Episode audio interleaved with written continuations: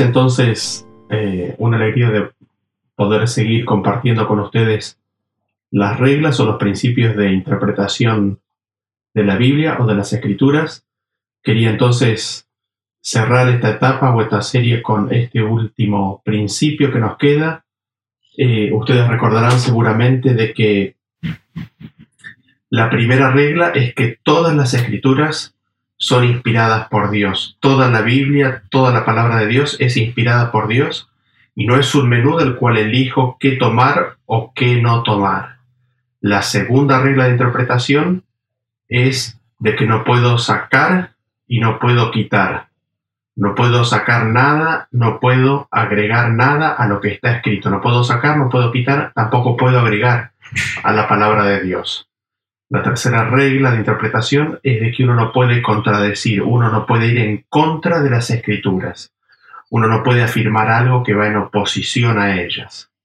No hay una enseñanza que esté de acuerdo a las escrituras si dicha enseñanza está en oposición a lo que las escrituras declaran. Y luego la cuarta regla, como recordarán, es aquella que dice que las escrituras se explican a sí mismas. Las escrituras interpretan a las escrituras. Si quiero entender un texto, si quiero entender una enseñanza, si quiero entender las escrituras, tengo que dejar que las escrituras, en su contexto, un poquito, un poquito aquí, un poquito allá, y tomando las escrituras como palabra de Dios, nos van a permitir entender la enseñanza, entender la doctrina. Y todo esto también eh, sería imposible si el Espíritu de Dios no nos asiste en el estudio de dichas escrituras. Y el quinto principio, el último principio que quería que miremos juntos, es aquel eh, que en pocas palabras uno podría resumir como que el corazón del estudiante, el corazón del oyente, tiene que estar dispuesto. Eh, aquí es donde entra el, libre albedrío, aquí es donde entra la voluntad del ser humano. El corazón del ser humano tiene que estar dispuesto, disponible a recibir y a entender la palabra de Dios. Em, y para ello veamos algunos versículos a continuación. Vamos en primer lugar a Mateo, al libro de Mateo capítulo 13, versículo 1. Dice, aquel día salió Jesús de la casa y se sentó junto al mar y se le juntó mucha gente y entrando él en la barca, se sentó, y toda la gente estaba en la playa.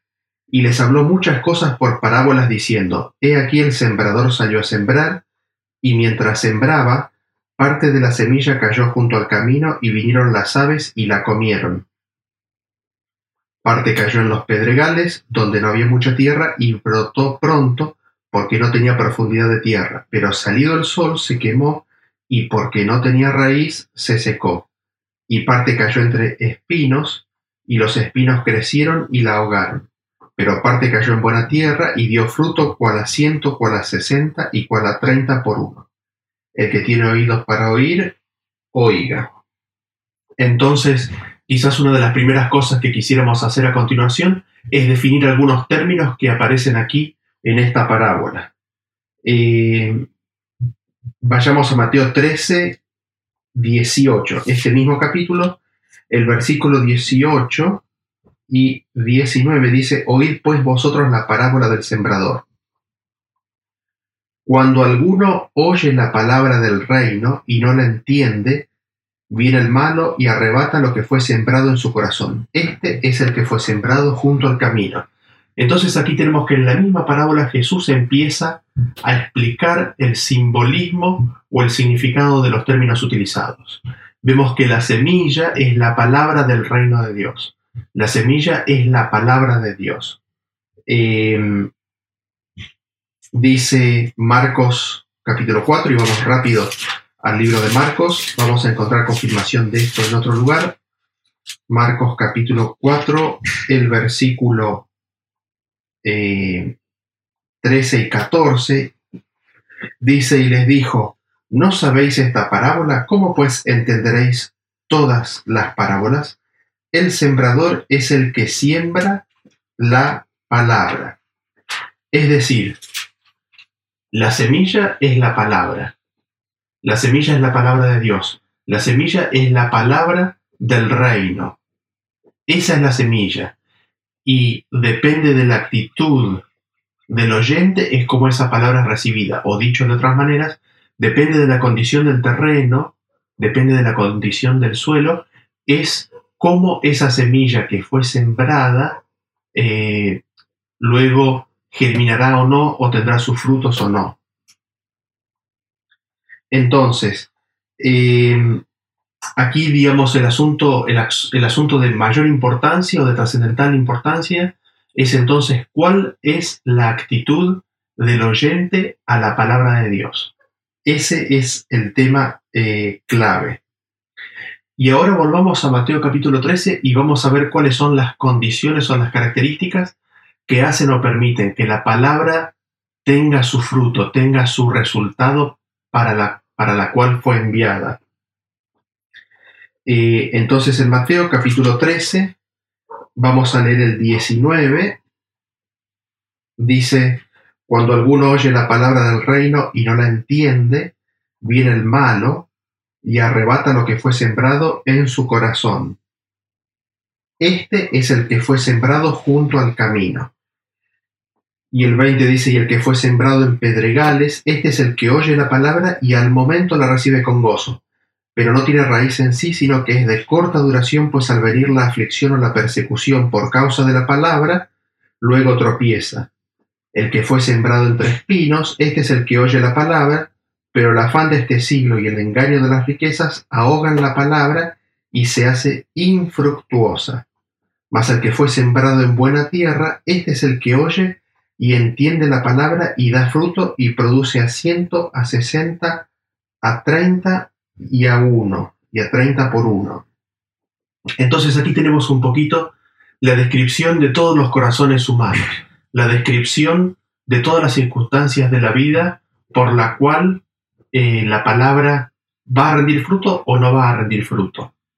Eh, empecemos quizás cuáles son las condiciones de la palabra por la cual, perdón, las condiciones de la tierra, del terreno, por la cual la palabra de Dios es ineficaz.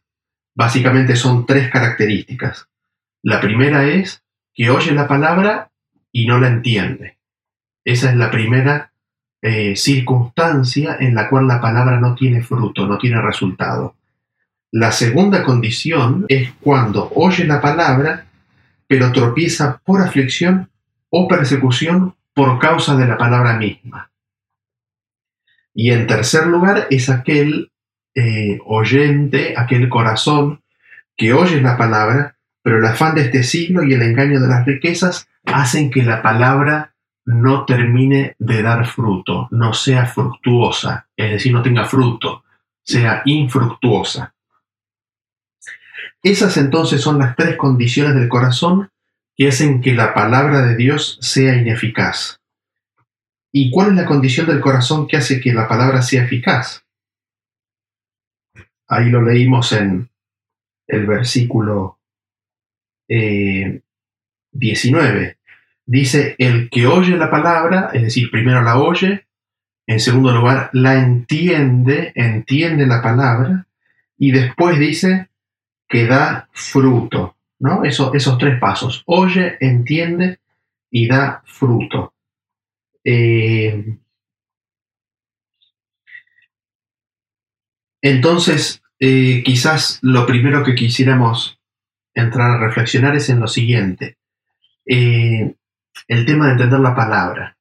Ustedes recordarán que aquella semilla, aquella palabra que cae en el camino, dice que es aquel oyente que no entiende la palabra y después vienen las aves y arrebatan la semilla, arrebatan la palabra es decir, una situación de que no entiende la palabra. Entonces, esa semilla, esa palabra que fue recibida, pronto desaparece porque no hay entendimiento. Y después tenemos como contrapartida de que es necesario para que la palabra rinda fruto, de que ésta sea entendida. Vemos entonces cuán importante es para cada uno de nosotros en, en estos principios de interpretación, en este proceso de entender conocer la voluntad de Dios, de que nuestro corazón esté como un terreno abierto, dispuesto a recibir la semilla y a entenderla. Y me gustaría quizás enfocarme ahora en el primer principio o en el primer punto importante, que es el de entender la palabra. Y este proceso de entender me gustaría desarrollarlo un poquito más y para eso vamos al libro de Daniel. Vamos al libro de Daniel. Ezequiel, Daniel.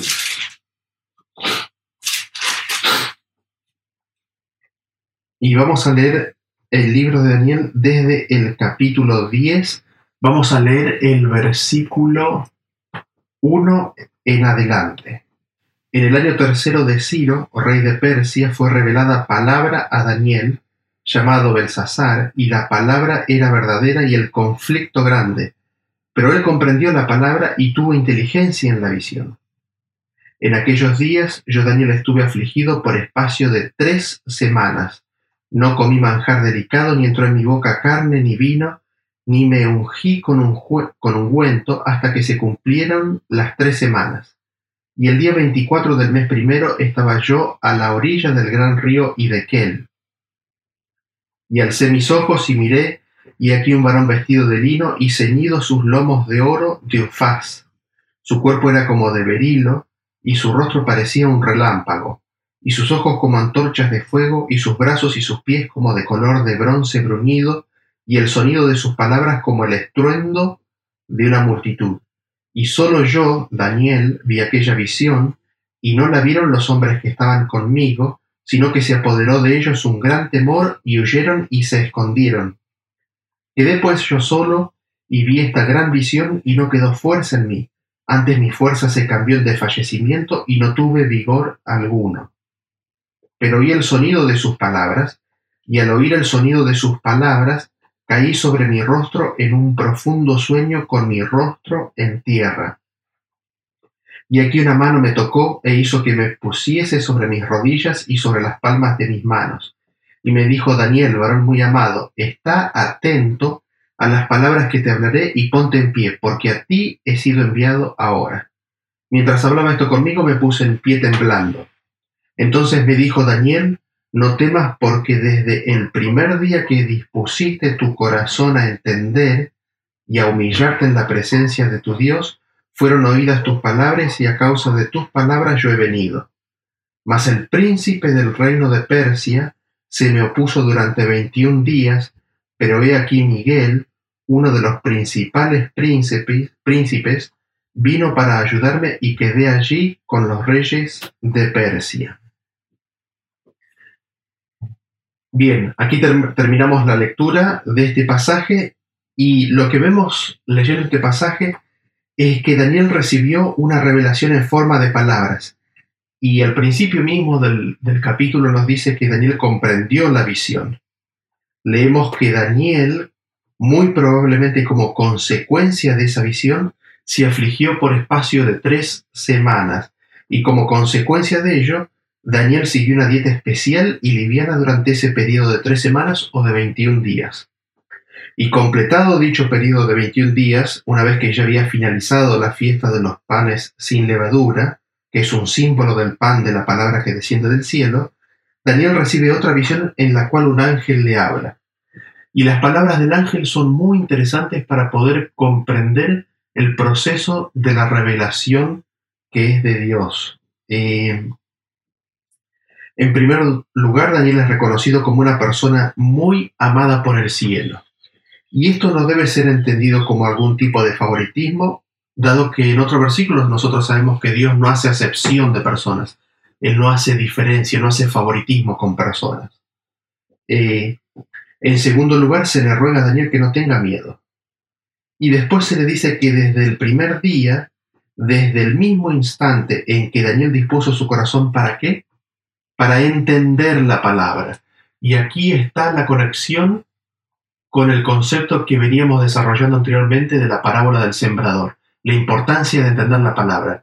Dice que desde el primer día, desde el momento mismo en el cual Daniel dispuso su corazón para entender eh, el mensaje, desde el mismo instante en que Daniel humilló su corazón ante la presencia de Dios, fueron oídas sus palabras. Entonces vemos que quizás una primera condición para que nuestras palabras en el cielo sean escuchadas es necesario de que nuestra disposición del corazón sea el de entender las palabras Dios.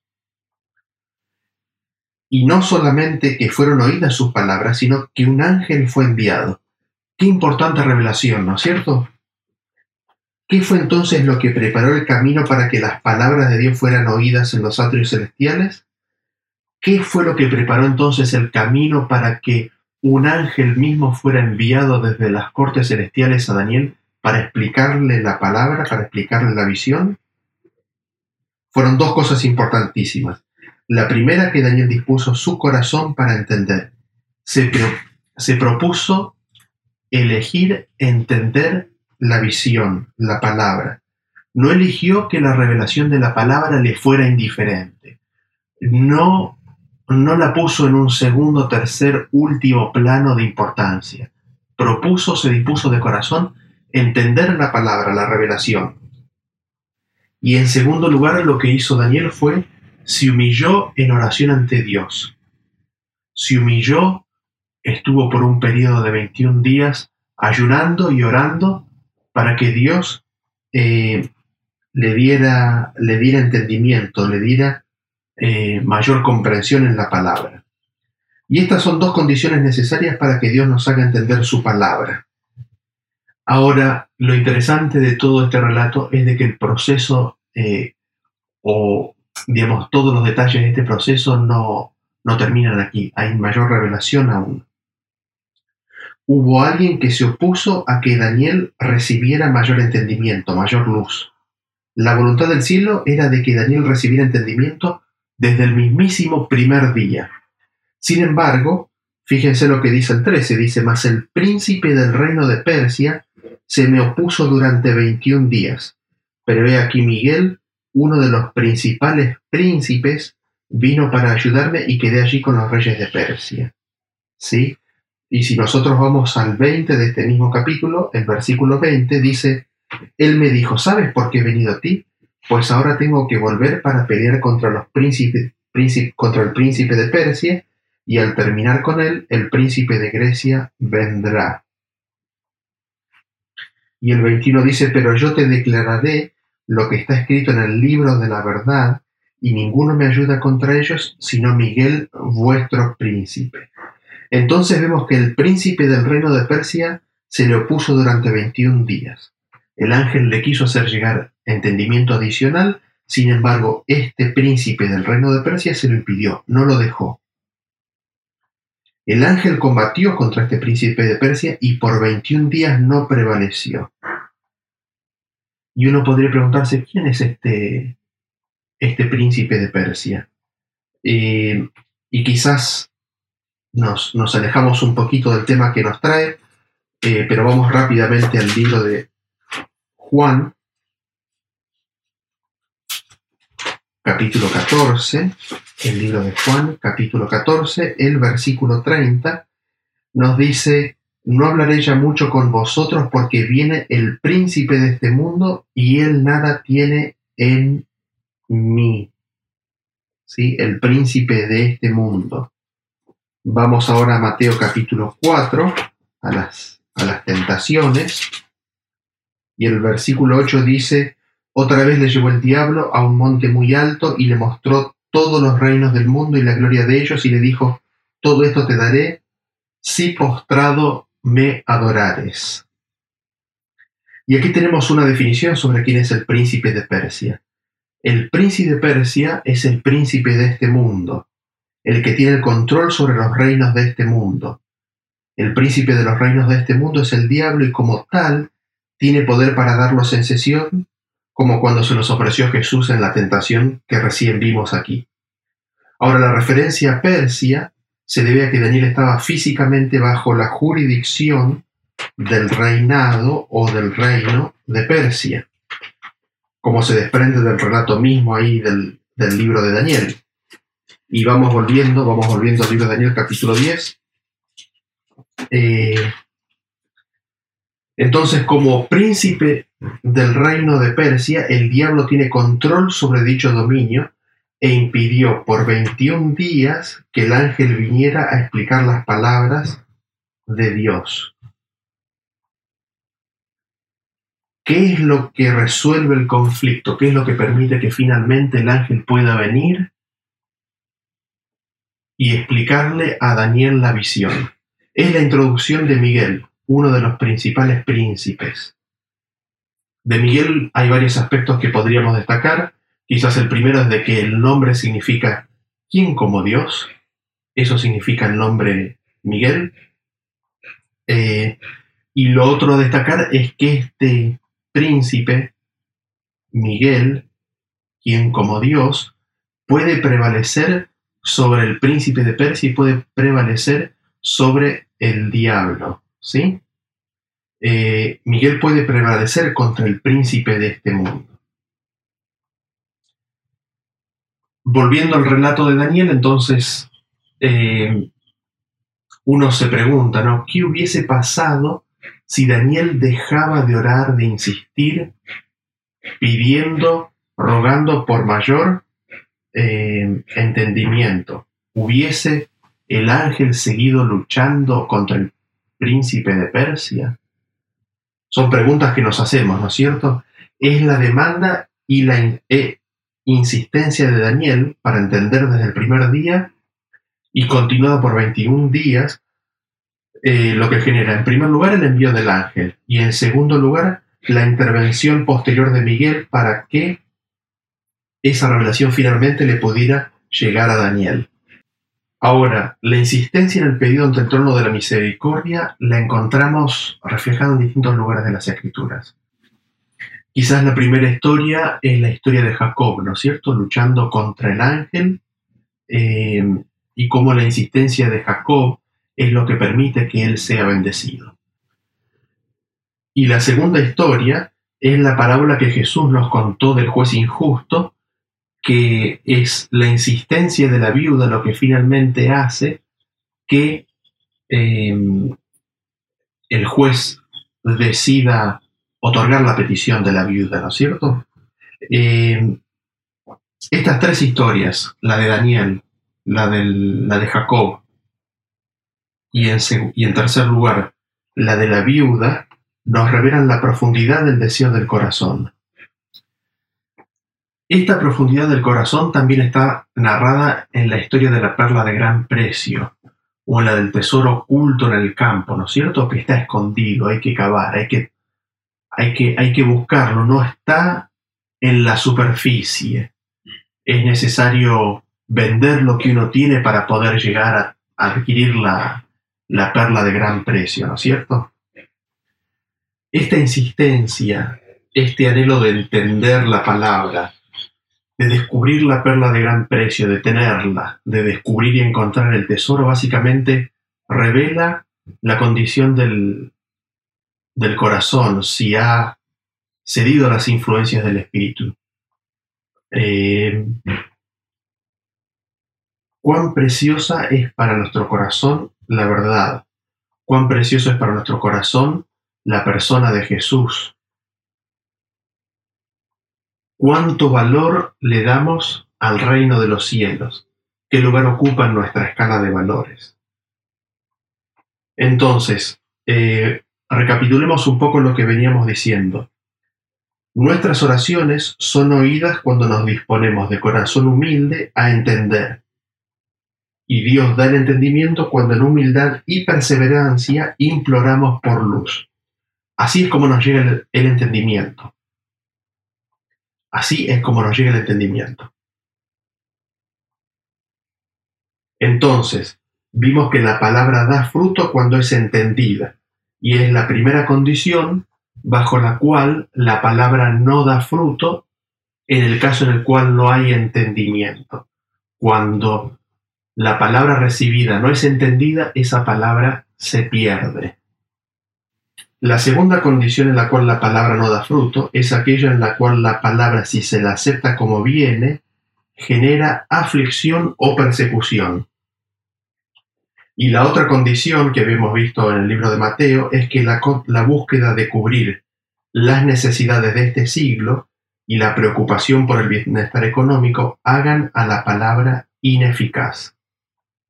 Digámoslo de otra manera, pueden presentarse circunstancias en nuestra vida por las cuales si nosotros aceptamos la palabra de Dios así como viene, generará aflicción, persecución y pérdida de ventajas económicas.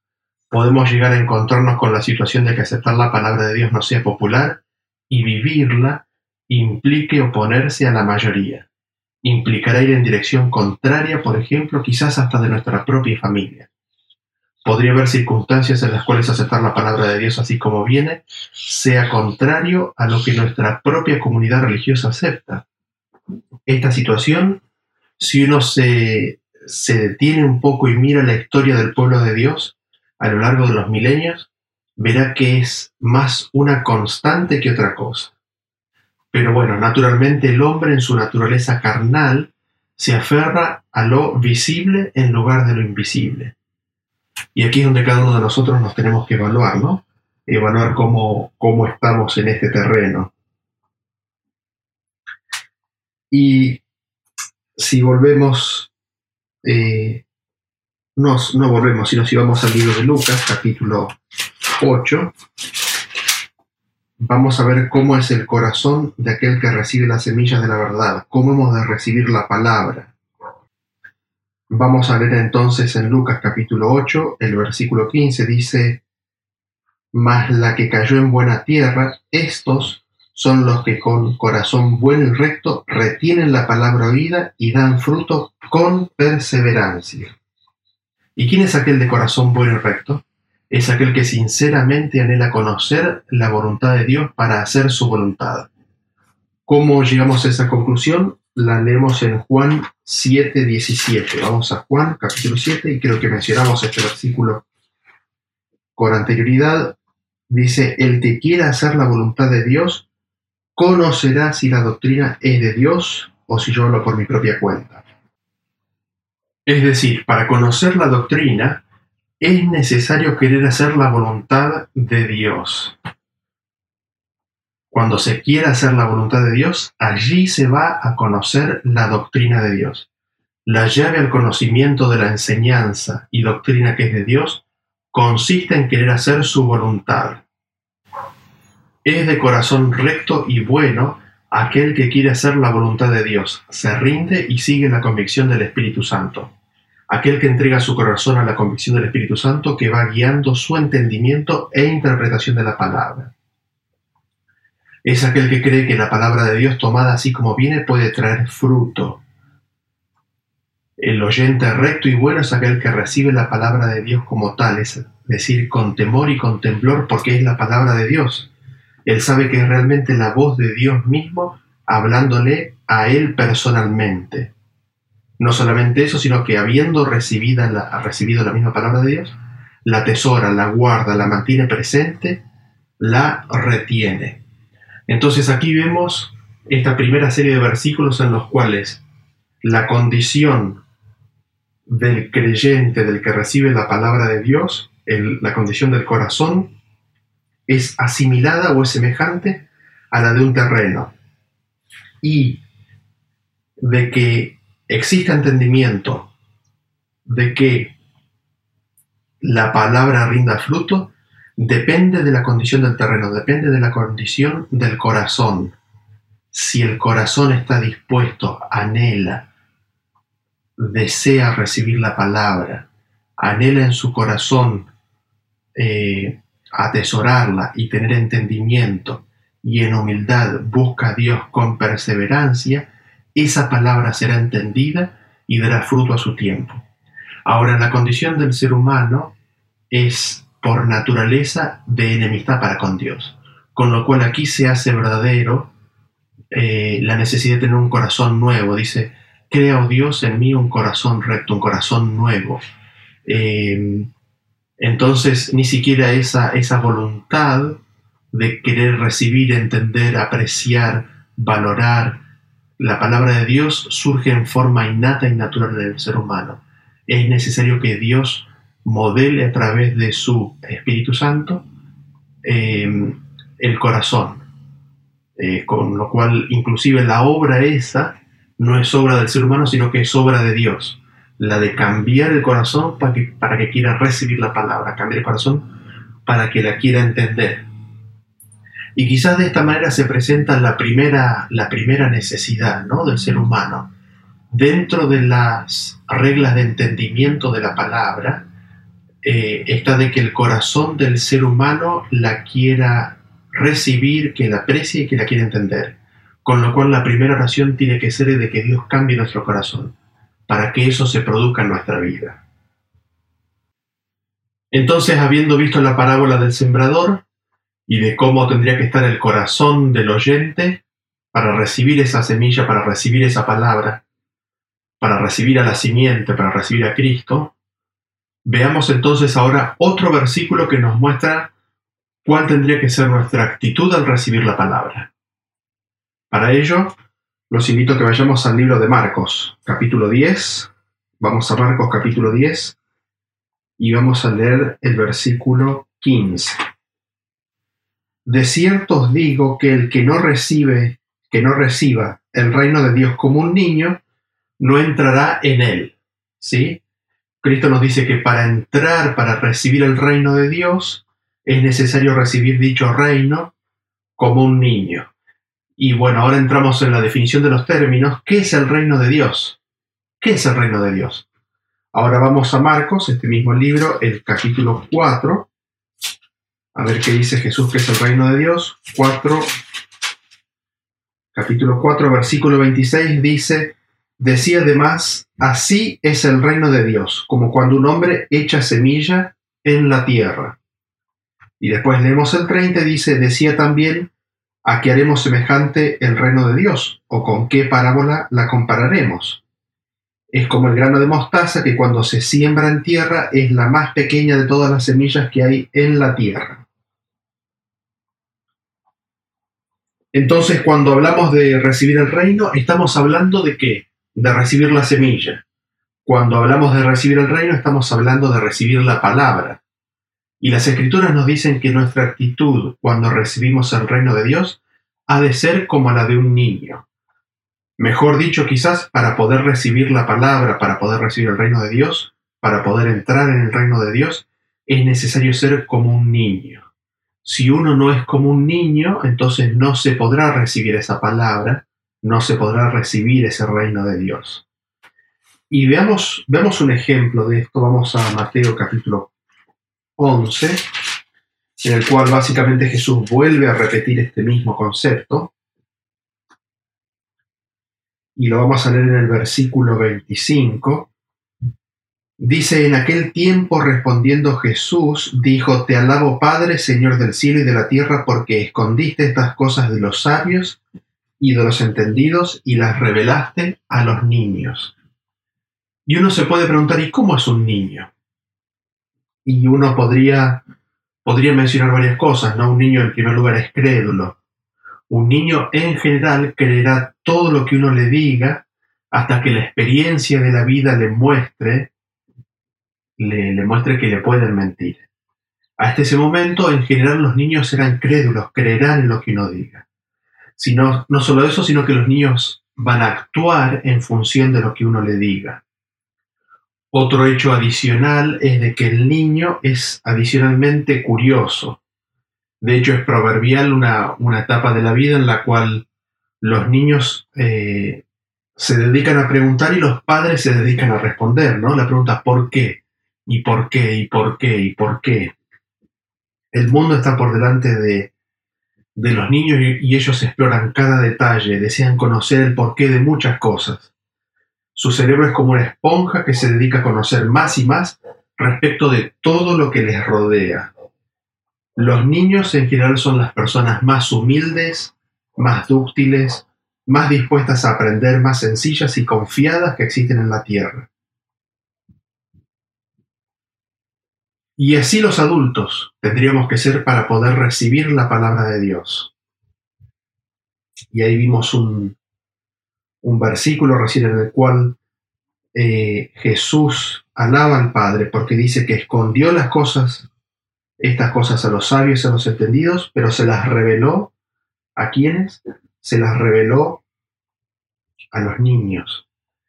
Veamos otro versículo que dice, que dice lo mismo. Vamos a Lucas capítulo 10.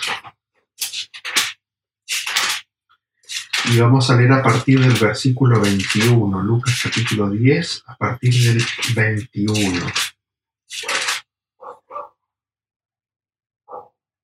Dice vers 10, capítulo 10, a partir del 21. Y vamos a leer hasta el 22. Dice, en aquella misma hora Jesús se regocijó en el Espíritu y dijo, yo te alabo, oh Padre, Señor del cielo y de la tierra, porque escondiste estas cosas de los sabios y entendidos y las has revelado a los niños. Sí, Padre, porque así te agradó. Todas las cosas me fueron entregadas por mi Padre, y nadie conoce quién es el Hijo sino el Padre, ni quién es el Padre sino el Hijo, y aquel a quien el Hijo lo quiera revelar.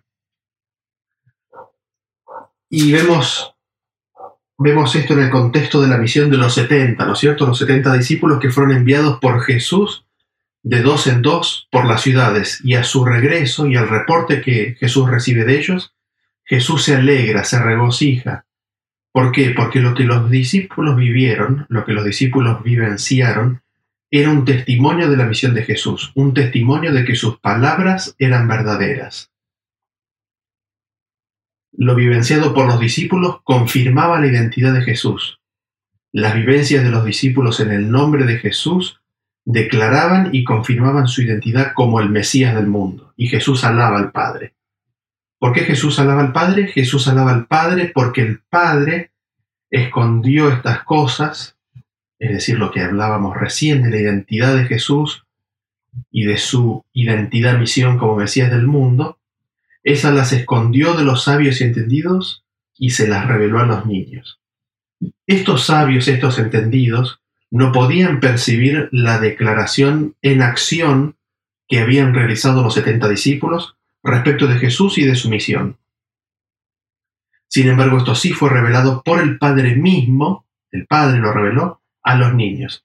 Y esto es así porque el Padre le agradó que así fuera. Jesús se alegró, se regocijó porque el mensaje del Evangelio, el mensaje del Padre, del Hijo, el mensaje de la identidad de Jesús, de su misión, de que es el Mesías, sería recibido por todos aquellos que lo recibieran como niños y el Evangelio iba a quedar oculto para aquellos que en su propia opinión fueran sabios y entendidos. Otro tema interesante que surge de estos versículos es que la revelación de Jesucristo es dada por el Padre a los niños, y aquí tenemos una llave para entender la revelación de Jesucristo. El libro de Apocalipsis es revelado por el Padre a los que son niños. No es dada a entender a aquellos que se entienden entendidos y sabios no es dada a conocer, no es revelada a aquellos que creen que ya la saben, que ya la tienen. Entonces vemos en este versículo cómo o cuán importante es de que nuestra actitud de corazón sea como la de un niño. Un niño no se preocupa qué ha de comer, qué ha de vestir en general. Un niño de tres años, de cuatro años, un niño de dos años, eh, de cinco años, en general, eh, si las circunstancias de la vida han sido propicias, no se tiene que preocupar por esas cosas. Recibe de, su, de sus padres, recibe todo. Nuestra disposición ante las escrituras debiera ser en la misma medida, en la misma semejanza. Confiar esperados en humildad, con ductilidad, em, ansiosos de recibir toda enseñanza, toda ilustración directamente de Dios. Ahora, no podemos decir todo esto sin leer el siguiente versículo también que nos suma a lo que venimos hablando. Y para ello vamos al libro de Malaquías. Vamos al libro de Malaquías, el capítulo 2. El versículo 7 dice, porque los labios del sacerdote han de guardar la sabiduría y de su boca el pueblo buscará la ley, porque mensajero es de Jehová de los ejércitos. Entonces vemos que la Biblia presenta que hay un canal establecido a través del cual Dios hablará, a través de los sacerdotes. En la boca de los sacerdotes se encontrará la sabiduría de Dios. En la boca de los sacerdotes el pueblo encontrará la ley. Sin embargo, eso no es todo, sino que como vimos anteriormente, el, el Padre de los cielos, el Padre, quiere al mismo tiempo enseñarle a los niños, enseñarle a aquellos que son niños de corazón. Entonces tenemos una dualidad de, de métodos de aproximación. Dios nos habla a través de los sacerdotes, pero también nos quiere hablar en forma personal, en forma directa. Y quizás la forma más simple, o el versículo más simple que nos ilustra esto, es el que se encuentra en el Salmos. En el Salmo 23, el versículo 1, como dice, Jehová es mi pastor, nada me faltará. Es decir, hay una dependencia de las palabras del sacerdote. Sin embargo, habiendo dicho eso, también es el llamado que nosotros podamos decir, Jehová es mi pastor, nada me faltará. Em, Jehová mismo quiere ser mi pastor. Es, es asombroso. Em, tenemos, tenemos otro, otro versículo que nos suma este concepto, que es el que se encuentra en el libro de Juan, capítulo 6. Ustedes recordarán la discusión que había ahí entre eh, la gente respecto de, del milagro de Moisés, ¿no? O el milagro del maná en el desierto y después del pan que desciende del cielo. El 6.45 dice, escrito están los profetas y serán todos enseñados por Dios. Así que a todo aquel que oyó al Padre y aprendió de él, viene a mí. Aquí vemos cómo Jesús, cómo Jesús mismo enseña esto, de que el Padre enseña a aquellos niños, enseña a aquellos que quieran oír, y estos van a Jesús. El Padre direcciona, dirige a los niños a Jesús. Eh, y hay un versículo más que podemos leer al respecto eh, para terminar de confirmar este tema tan importante que es de la relación directa que Dios quiere tener con cada uno de nosotros como pastor, como maestro. Eh, vamos al libro de Santiago. Hebreos, Santiago capítulo 1, versículo 5 dice, y si alguno de vosotros tiene falta de sabiduría, pídala a Dios, el cual da a todos abundantemente y sin reproche y le será dada.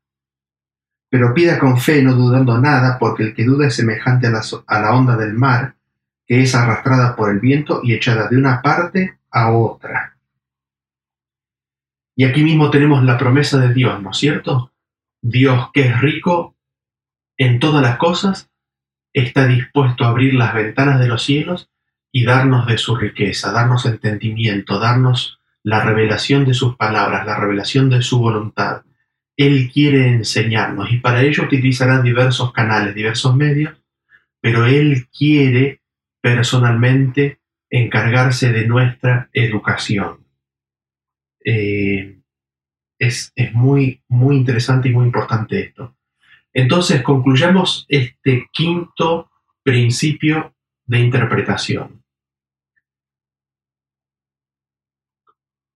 Para poder entender las escrituras es fundamental la disposición de nuestro corazón. La condición natural del ser humano es de rebeldía para con Dios. Sin embargo, cuando escuchamos su llamado, oramos y le pedimos que cambie nuestro corazón, que limpie nuestro corazón, que nos dé un corazón nuevo. Y en ese proceso, que nos dé entendimiento, que nos enseñe, que nos guíe, que nos eduque, que nos haga entender, que nos dé las ganas de querer conocer, que nos dé las ganas de querer estudiar su palabra, que Él nos dé la voluntad de querer entender. En humildad todos estos pedidos, reconociendo que no sabemos nada, reconociendo que somos niños, reconociendo de que no somos entendidos, que no entendemos y que no conocemos, que solo Él nos puede enseñar. Eh, y hay distintas circunstancias de la vida en las cuales nos pueden impedir aceptar, recibir y que recibir la palabra y de que ésta fructifique en la medida en la cual fue enviada. Puede haber eh, situaciones en la vida que aceptar la palabra así como viene traigan eh, situaciones en las cuales haya sacrificios que hacer, eh, que se pongan en juego situaciones de amistad, situaciones de relaciones personales o situaciones laborales, o puede haber circunstancias en las cuales estamos tan ocupados con los problemas y con las cosas de la vida, en construirse un nombre, en construirse eh, un legado económico, que descuidamos, dejamos de lado la semilla y esa semilla no puede llevar su fruto porque no, no tiene un corazón que está dispuesto a, recibirla en perseverancia eh, y, a, continuar en ella. Por otro, lado vimos, por otro lado vimos la importancia, ¿no es cierto?, de entender la palabra y de cómo Dios a los que se le aproximan en humildad y perseverancia les envía revelación. Así que este sería en principio la última regla, la quinta regla o principio de interpretación que hemos visto en esta serie.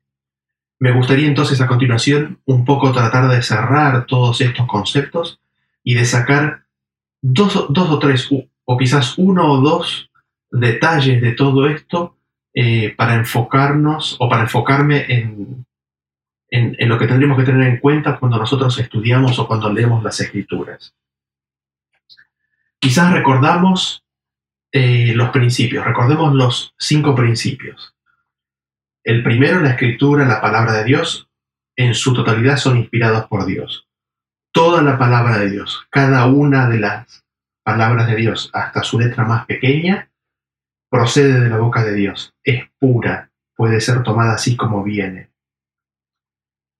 debemos tomar todo, no hay nada que podamos ignorar. Todo ha de ser tomado en el análisis. Lo, siguiente eh, que tendríamos que agregar es que nosotros no podemos agregar ni podemos quitar a la revelación de Dios.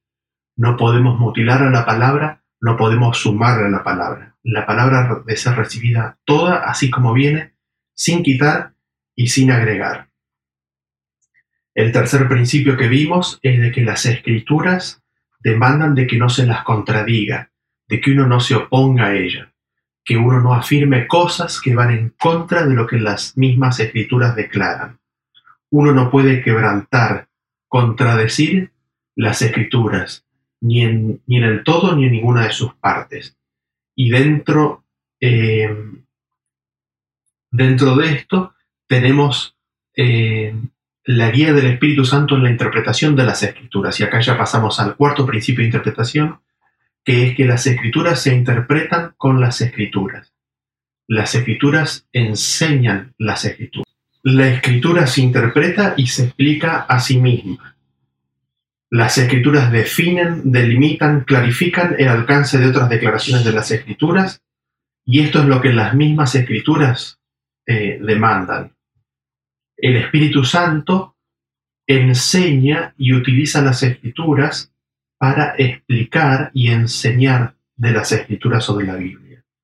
A la luz de la Biblia hay más luz. En la palabra de Dios somos iluminados crecientemente hasta que el día es perfecto. La revelación de Jesucristo es una revelación que viene de Dios. Es una revelación de Dios a quien Él se la quiere dar y Él se la quiere dar a los niños, a los que son como niños de corazón. A pesar de que el orden natural es de que el pueblo escucha la ley de Dios, escucha la sabiduría de Dios de la boca del sacerdote, es la voluntad de Dios también ser el pastor, enseñar a cada uno de sus hijos. Dios elige a quien se revela, y la disposición del corazón de cada persona es fundamental en si esa palabra llevará fruto o no. Entonces, ese es en un breve resumen las cinco reglas que hemos podido cubrir en, este, en esta serie. Ahora, veamos un poquito las implicancias de estas cinco reglas. En primer lugar, Dios es el creador del ser humano y al crear el ser humano creó también la mente. Como tal, Él entiende mejor que nadie cuál es el mejor sistema de enseñanza para el ser humano. ¿Y qué es lo que hace? Escribe la palabra de Dios. Es decir, la palabra de Dios es el mejor sistema de enseñanza de las verdades de Dios eh, para la revelación de su voluntad a la humanidad a través de todos los tiempos. Y no podemos dejar de ignorar la revelación de Dios en persona de Jesús. Eh, y esa revelación fue bien específica en un tiempo y lugar. Ahora, habiendo dicho eso, eh, de que la vivencia de los discípulos en el día a día con Jesús constituye quizás la mejor revelación eh, de, Dios, eh, son las escrituras el método que Dios ha utilizado para comunicarse con los seres humanos, de toda condición, de toda clase, de toda raza, de toda, en toda condición social, son las escrituras el medio que Dios ha elegido para comunicarse con la humanidad. Las escrituras y el Espíritu Santo de tal manera que no haya diferencias, de que no haya ventajas eh, de aquellos que han tenido la oportunidad y la posibilidad de haber estado con Jesús en un cara a cara, en un día a día, de haber vivido con Él. Eh, entonces, en, las escrituras encontramos los mismos principios de enseñanza, de las escrituras las mismas reglas que las hemos visto, y una de las cosas que podemos notar es de que la Biblia repite las instrucciones. En las escrituras vemos la repetición de, los mensajes en distintos lugares eh, desde distintos puntos de vista. Un solo ejemplo bastará. Los evangelios. Son cuatro los evangelios. No es uno solo. Hay cuatro libros escritos por cuatro personas diferentes que cada uno, desde su perspectiva, cuenta la historia de la vida de Jesús aquí en la tierra. Eh, otro de los principios que vemos es el principio del uso de las ilustraciones. Eh, y lo vimos en este mismo tema con la parábola del sembrador. Eh, hay un abundante uso de ilustraciones para mostrar los principios del Evangelio, los principios del reino de Dios, tomando conceptos del mundo natural. Entonces, dentro de este esquema de ilustraciones y de repetición, hay una ampliación del contenido del conocimiento a medida que uno va sumando ilustraciones y a medida que uno va sumando repeticiones a un concepto. Eh, el concepto este de repetición y ampliación es ampliamente utilizado en las escrituras. El método de enseñanza que Dios tiene es que los, todos los temas importantes o medianamente importantes están repetidos en las escrituras en distintos lugares varias veces, por no decir muchas veces y es el concepto de la repetición, la ampliación y una ilustración en como en espiral que uno va sintiendo, lo que permite expandir las fronteras del conocimiento y ampliar, ampliar el entendimiento de los temas. Esto básicamente lo que nos dice eh, es que no podemos estar seguros para definir ningún punto ni ningún tema en que no deberíamos usar un versículo solo. Mientras más versículos utilicemos, incluyamos en nuestro análisis, más completo será nuestro entendimiento. Mientras más incluyamos eh, de Biblia en la conformación de nuestros conceptos, de nuestras creencias, de mayor definición va a ser la imagen que obtendremos de la verdad. Mientras más escritura, mayor comprensión del tema. Mientras más Biblia, con mayor profundidad estaremos en condición de entenderlo. Y en este sentido, el mensaje de las escrituras es claro, toda la palabra de Dios ha de ser tomada sin que falte nada para que, para que esa palabra traiga frutos en nuestra vida. Ahora, cuando nosotros estudiamos las escrituras, muchas veces nos encontramos con aparentes contradicciones que surgen de la misma escritura y a la brevedad pasaremos a un par de ejemplos. Parecerá que es imposible sostener un versículo y al mismo tiempo otro versículo. Parecerá que esos dos versículos están en contradicción consigo, consigo mismos. A veces estas aparentes contradicciones se resuelven en el mismo contexto, otras veces no. A veces estas aparentes contradicciones se resuelven si miramos el significado de las palabras en su idioma original, pero otras veces no. Veamos algunos ejemplos de estas contradicciones para, para ser más claro de qué estoy hablando y de qué hacemos referencia. Quizás eh, íbamos a hacer un salteo rápido de versículos. El primero es Salmos capítulo 9, versículo 7.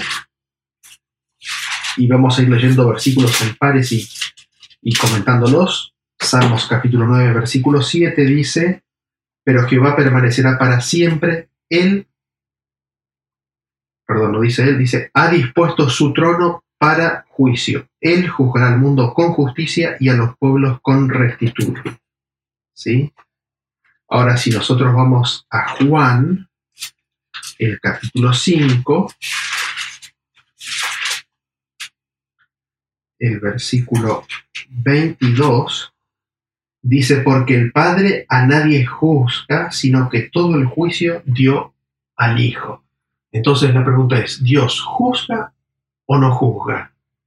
¿Cómo, cómo es el tema?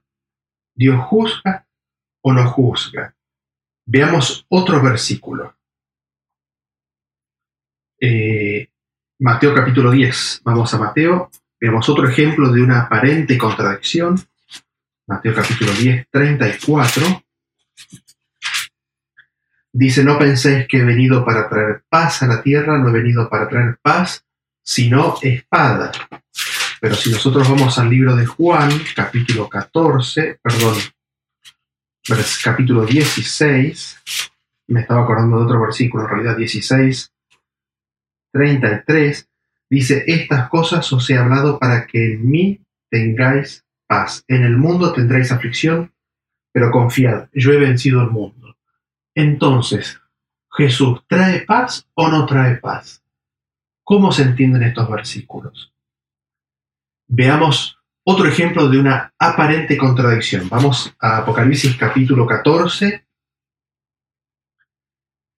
versículos 6 y 7 es el mensaje del primer ángel, y el 7 dice, diciendo a gran voz, temed a Dios y dadle gloria. Hay un llamado a temer a Dios. Ahora vamos al libro de Primera de Juan, capítulo 4, y leemos a partir del 17, dice, en esto se ha perfeccionado el amor en nosotros para que tengamos confianza en el día del juicio, pues como Él es, así somos nosotros en este mundo. En el amor no hay temor, sino que el perfecto amor echa fuera el temor, porque el temor lleva en sí castigo, de donde el que teme no ha sido perfeccionado en el amor. Entonces tenemos tenemos por un lado, en Apocalipsis dice, temed a Dios y dad gloria porque la hora de su juicio ha llegado. Y tenemos aquí en Primera de Juan otro versículo que nos dice, el que teme no ha sido perfeccionado en amor. Donde hay amor, no hay temor. En la hora del juicio, hablando específicamente del juicio. Entonces, ¿se debe temer a Dios o no se debe temer a Dios? ¿Cómo, cómo se resuelve esa aparente contradicción? Eh, y hay, hay, varios versículos más eh, al respecto. Eh, veamos Primera de Juan, ya que estamos en Primera de Juan, capítulo 1. Eh, perdón, Primera de Juan no, el libro de Juan. Libro de Juan, capítulo 1. El versículo 18 Dice, a Dios nadie le vio jamás, el unigénito Hijo que está en el seno del Padre, Él le ha dado a conocer. A Dios nadie le vio jamás. Ahora vamos a Éxodo, capítulo 24, versículo 9. Dice, y subieron Moisés y Aarón, Nadab y y setenta de los ancianos de Israel, y vieron al Dios de Israel, y había debajo de sus pies como un empaldosado de zafiro semejante al cielo cuando está sereno. Entonces, ¿cómo es? ¿A Dios nadie le vio o hay gente que lo vio a Dios? Aquí tenemos otra aparente contradicción y veamos una aparente contradicción más. Vamos entonces a Romanos capítulo 3 y leemos el versículo 30. Dice, porque Dios es uno y él justificará por la fe a los de la circuncisión.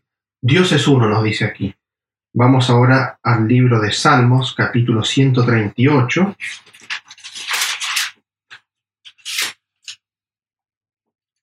Versículo 1 dice, Te alabaré con todo mi corazón, delante de los dioses te cantaré salmos. Y vamos a Mateo 28 y le sumamos un versículo más. Mateo 28, el versículo 19 dice, por tanto, id y haced discípulos a todas las naciones, bautizándolos en el nombre del Padre y del Hijo y del Espíritu Santo. ¿Dios es uno o son más? Porque dice dioses o son, ah, son más dioses. ¿Dios es uno o son tres? ¿Cómo, ¿Cómo se entienden estos versículos esta aparente contradicción? Entonces, eh, cerrando esta lista de versículos que acabamos de ver, como mencionamos anteriormente, va a haber momentos en los cuales parecerá que nos encontramos con contradicciones aparentes en las escrituras. Va a parecer que es imposible sostener un versículo y otro versículo al mismo tiempo. Uno tirará o contradecirá al otro. ¿Cómo manejamos esas contradicciones? Quizás una de las primeras cosas que, que uno puede puede ver a través del tiempo y que uno, que ha aprendido, es que no debemos temer a estas contradicciones, no les tenemos que tener miedo. De hecho, nos tenemos que abrazar a estas contradicciones. Tenemos que buscar estas contradicciones y, y excavar en ellas. ¿Por qué? Porque las aparentes contradicciones son las señales de que nuestro entendimiento es imperfecto. Estas contradicciones son la promesa de más luz, estas contradicciones son las que nos muestran de que hay cosas que requieren más excavación, que requieren más dedicación. Estas contradicciones son señales de que nos falta entender algo todavía.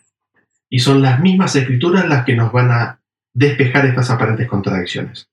Algunas veces la tendencia es discutir y argumentar sobre dos puntos de vista en lugar de dejar que la mente funda esas dos imágenes en una sola de mayor profundidad de entendimiento. Y es allí a veces cuando aceptamos dos declaraciones que aparentemente son contradicciones y las podemos sostener al mismo tiempo, cuando uno obtiene una tercera dimensión de la visión, si es eh, plausible esta, esta, esta imagen. Allí es donde la, la, imagen bidimensional quizás adquiere una imagen tridimensional, ¿no? Adquiere relieve y profundidad. Esta incapacidad de fusionar dos conceptos que son aparentemente contradictorios es una de las razones por las cuales las escrituras son espiritualizadas y en algún momento vamos a, dedicarnos acerca de la espiritualización de las escrituras. La espiritualización de las escrituras es darle significados espirituales a declaraciones eh, simples y literales de las escrituras. A veces, cuando no podemos conciliar o entender algunos versículos, le aplicamos significados espirituales para entenderlos, entre comillas. Sin embargo, es la fusión de los conceptos lo que nos permite darle riqueza y profundidad a la visión, al entendimiento. Las aparentes contradicciones entonces, como vimos, son la promesa de más luz. Las aparentes contradicciones son como puertas del nuevo, al nuevo conocimiento el poder, con la ayuda de Dios, destrabar una aparente contradicción, abre un nuevo campo de entendimiento al estudiante. Es como que un nuevo universo se abre de entendimiento que amplía las fronteras del conocimiento en forma significativa. Eh, hay a veces que nos vamos a poder, hay veces que nos encontramos con aparentes contradicciones que son muy elevadas para nuestro actual entendimiento. Como que es necesario establecer el entendimiento de cosas de orden inferior para después poder resolver esas, esas faltas de entendimiento en los niveles superiores de entendimiento. Eh, es como que hace falta un fundamento sobre el cual eh, se apoya ese, ese entendimiento que, que no estamos logrando alcanzar en este momento. Y una de las cosas que ha sido siempre consistente y uno lo puede ver en el estudio de, inclusive de los versículos mencionados ahora como aparentes contradicciones, y es que cuando uno resuelve todas estas aparentes contradicciones, el mensaje de las escrituras es consistente. En todos los casos muestra el carácter misericordioso y amante de nuestro Padre Celestial y de su Hijo Jesús. Nos muestra la hermosura y la perfección de su carácter. Eh, y tenemos en la historia eh, lo que sucede cuando nosotros revelamos una parte de la revelación. Tenemos que en el Antiguo Testamento está la revelación del Mesías en gloria y majestad. Pero también hay una revelación del Mesías sufriente. La incapacidad, y esto no hace referencia a un problema intelectual, porque no pasa por ahí la cosa, pasa por la condición del corazón. La incapacidad del corazón de aceptar revelaciones del Mesías sufriente o la revelación eh, de cosas que aparentan ser, negativas, eh, en contraste con promesas gloriosas, es un problema que la raza humana y que el ser humano tiene en general. Hay una tendencia a rechazar los conceptos bíblicos y las profecías y los mensajes eh, que revelan situaciones difíciles a nuestro corazón eh, y optamos por desecharlas o ignorarlas y elegimos eh, las brillantes promesas para nosotros. Es la falta de incorporar todos estos conceptos en el estudio de las escrituras lo que a veces eh, o lo que ha generado en la historia, que es el rechazo del Mesías, ¿no es cierto? Entonces quizás concluyamos esta sección. ¿Cómo hacer para conocer la verdad? ¿Cómo entender? ¿Cómo saber si una declaración, si una afirmación, si una creencia, si una oración, si una frase está de acuerdo a las escrituras, si es verdad? ¿Estará de acuerdo? ¿Será verdad? Cualquier frase, declaración, creencia si hace verdad a todos los versículos de la Biblia, si no contradice a ninguno de los versículos de la Biblia. Será verdad si está apoyado en toda la revelación de Dios. Para conocer la verdad de Dios, tengo que juntar todos los versículos de un tema. De ese tema tengo que juntar toda la Biblia y dejar que cada palabra de Dios defina ese tema de acuerdo a cómo la palabra misma de Dios lo utiliza y lo defina. La verdad está en aquella posición que hace toda declaración bíblica verdad. La verdad de cualquier declaración está en aquella declaración que no quebranta las escrituras. La verdad se encuentra en aquella afirmación, en aquella creencia que hace verdad a la totalidad de las escrituras, que no quebranta las escrituras, que no contradice las escrituras, que no agrega y que no quita a las escrituras. Hacer esto es colocarse detrás del escudo de Jehová es colocarse detrás de Jehová. Es hacer de Jehová a nuestro escudo. Es decir, la Biblia desarrolla todos los temas, los empieza, los desarrolla y los termina. No hay campo fuera de las escrituras para la interpretación de las escrituras. Eh, la Biblia, al ser la palabra del mismísimo Dios, es el final de cualquier disputa. La Biblia concluye toda duda. La Biblia, la palabra de Dios, es el fundamento de toda, de toda creencia, de toda experiencia religiosa, de toda fe, porque si no nos guiáramos por la Biblia, ¿a quién seguiríamos? ¿A quién creeríamos? Tiene que ser la Biblia, ¿no es cierto? No hay, no hay muchas opciones. Eh, entonces, es el uso incansable e interminable, la aplicación simultánea de estas reglas, de estas simples reglas, los que nos guiarán al conocimiento de la verdad. Pero por sobre todas las cosas es eh, la disposición del corazón, porque Dios siempre está dispuesto. Es la disposición de nuestro corazón. Es de que nosotros dejemos que Dios cambie nuestro corazón y de que pidamos a, Dios iluminación, sabiduría, entendimiento, eh, que nos dé de su espíritu para poder comprender la verdad así como está revelada en las escrituras. Es mi deseo entonces para cada uno de nosotros de que podamos hacer carne esta realidad, de que Dios nos cambie el corazón, de que nos dé ganas de estudiar su palabra, de recibirla, que la apreciemos, que veamos el sacrificio de Jesús, de que anhelemos entender, que persistamos en ese anhelo y de que en el uso incansable de estas reglas, tomar toda la escritura, no agregar, no quitar, no contradecir, utilizar las escrituras para explicarlas, nos hagan vehículos eficientes a la semilla, a la palabra de Dios, y que la palabra de Dios pueda dar fruto a su tiempo. Así que ese es mi deseo para, para usted y para mí. Que Dios lo bendiga. Gracias.